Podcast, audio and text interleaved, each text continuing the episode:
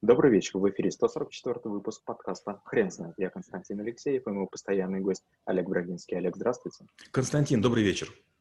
Хрен знает, что такое социальная инженерия, но мы попробуем разобраться.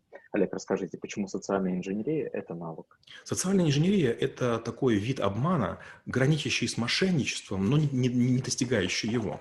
Создается некое впечатление, при котором вы принимаете неправильное решение и позволяете другим людям делать то, что не положено. Допустим, в автом... как скажем, там, к вам подходит человек, вроде бы в форме гаишника, начинаете какие-то права качать, и в конце концов вы ему подчиняетесь. Ну, просто потому, что человек в форме с палочкой кажется вам гаишником. Или, например, где-то вы пытаетесь подойти к пляжу, и вдруг какой-то шлагбаум, все проезжают, берут деньги, и вы тоже. Ну, вроде бы как охрана. Третий пример. Вы пытаетесь э, там по телефону что-то получить, и вдруг вы чувствуете, что из вас информацию выпытывают. И как бы вы понимаете, о, что здесь нечисто. Но с другой стороны, вы же сами добровольно какие-то вещи делаете.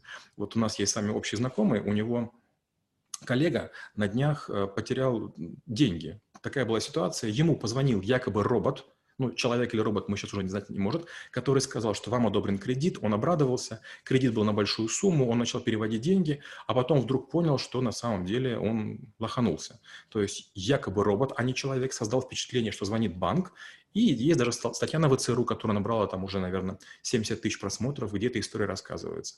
То есть получается еще разочек. Социальная инженерия – это создание предпосылок, когда другие люди, благодаря вашему артистизму или антуражу, или неким декорациям, принимают решение отдать вам то, что как бы вам не положено. Это информация, деньги, ресурсы, все что угодно. А какие еще техники существуют социальной инженерии? И их невероятно большое количество. У меня был коллега Саша Головко, он служил в уголовной милиции, и он рассказывал невероятные истории. Например, такая история. А, в гостинице один мужчина снял номер на первом этаже, хорошенечко его обставил и сделал вид, что это адвокатское бюро. И к нему приходили разные люди, и там то какие-то червонцы, то какие-то картины.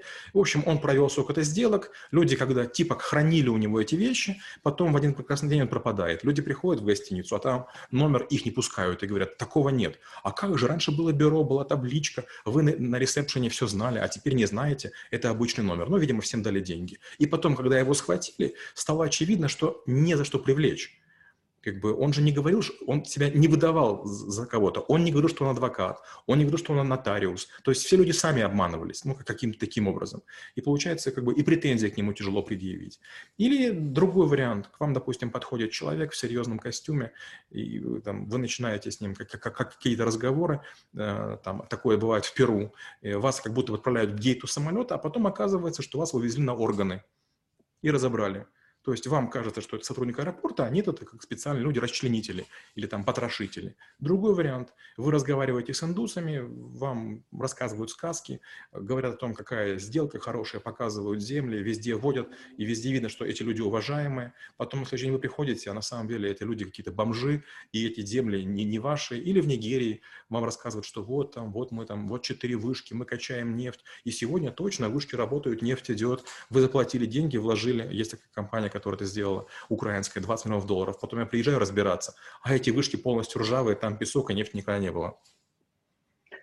Олег, расскажите, какие существуют методы противодействия? Ведь вроде бы ответ здесь лежит на поверхности, и можно сказать, что будьте внимательны и бдительны, но не все же так просто. Ага, действительно не так все просто. Я приведу простой пример. А, например, мне нужно было сделать некоторые документы в Москве, и я по интернету очень спокойно нашел компанию. Я прихожу, они говорят, да, мы такие документы делаем, показывают мне договор. В договоре написано не то, что они делают документы, а написано, что они оказывают информационные услуги. Я начинаю возмущаться, говорю, ребят, так не пойдет.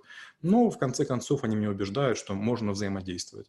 В последний момент я говорю, нет, мы так работать не будем. Я вам плачу большие деньги, вы мне предлагаете какие-то дурацкие услуги, совсем не то, чего я хочу. Я потом претензий не смогу сказать. А они так, к сожалению, юрист, что ли? Я говорю, ну, есть образование юридическое. Они, а, они такие, типа, мне, ну, пошел вон. Я говорю, ребята, знаете что, идите вы вон. Разбил им стекло и ушел. И, естественно, они ничего сделать не, не смогли. Или другая история. Тоже супруга моя отдала документы наши в компанию, которая, типа, делает визы. Мы приходим, один раз виза не готова, второй раз виза не готова. Но, опять же, тоже мы зашли, я говорю, ребята, послушайте, вы документы взяли, взяли, верните, пожалуйста.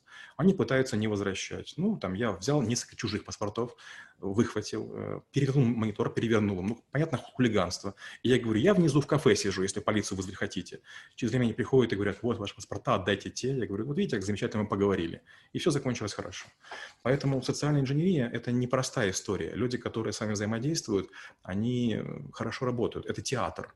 Представляете, вот, допустим, кто может знать, что это фальшивая проходная? Кто может знать, что это фальшивые таможенники? Кто может знать, что это фальшивая полиция, особенно на, чуж на чужой территории. Вы с этим почти не можете справиться, если вы не знаете язык, если вы не понимаете какие-то особенности. Опять же, если мы говорим про Африку, я много раз рассказывал, там частенько бывает, что приводит тебе человек, говорят, он порешает все вопросы. У него корочки, у него все что угодно, даже маленький офис может быть. А потом оказывается, что нет, он ничего не решает, он чей-то охранник, водитель. Он говорит, я? Да я ничего не знаю. Опять же, буквально недавно у меня была история – мне нужно было тоже опять какие-то очередные сделать документы, некую лицензию в Москве. Мне говорят, ну есть такой-то человек, который сделает. Я говорю, ну ладно, замечательно. И прошу другого уважаемого человека, говорю, слушай, ну тебя-то не кинут, ты заплати деньги, как бы пускай тебе все сделают, я верну.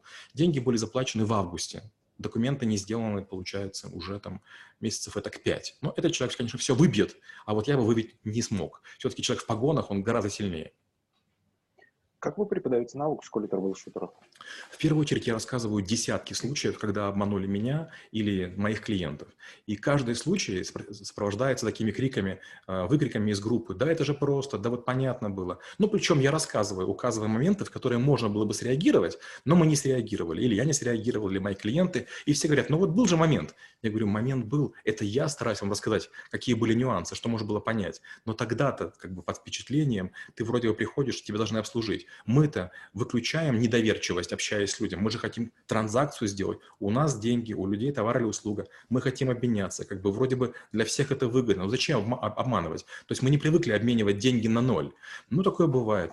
А, рассказываю другую штуку. Например, как-то пришел человек к нам в школу трэблшутеров и говорит, я из ФСБ, значит, контроль за образовательными учреждениями. Я говорю, и что? Он, я буду у вас на лекции. Я говорю, нет, не будете, вы деньги не платили. Он такой, я буду. Я говорю, да вы не будете. Ну, в конце концов, посреди лекции он врывается, сидит какое-то время, потом, значит, э, убегает. И представьте, лекция длилась три часа, он дважды вырывался и дважды выбегал. Потом просто стал спиной к, к двери, и он не мог попасть. Потом я друзей ФСБшника проверил, проверил, нет такого никакого отдела, но вот человек очень хотел на определенную там а, лекцию, таким образом прокрался.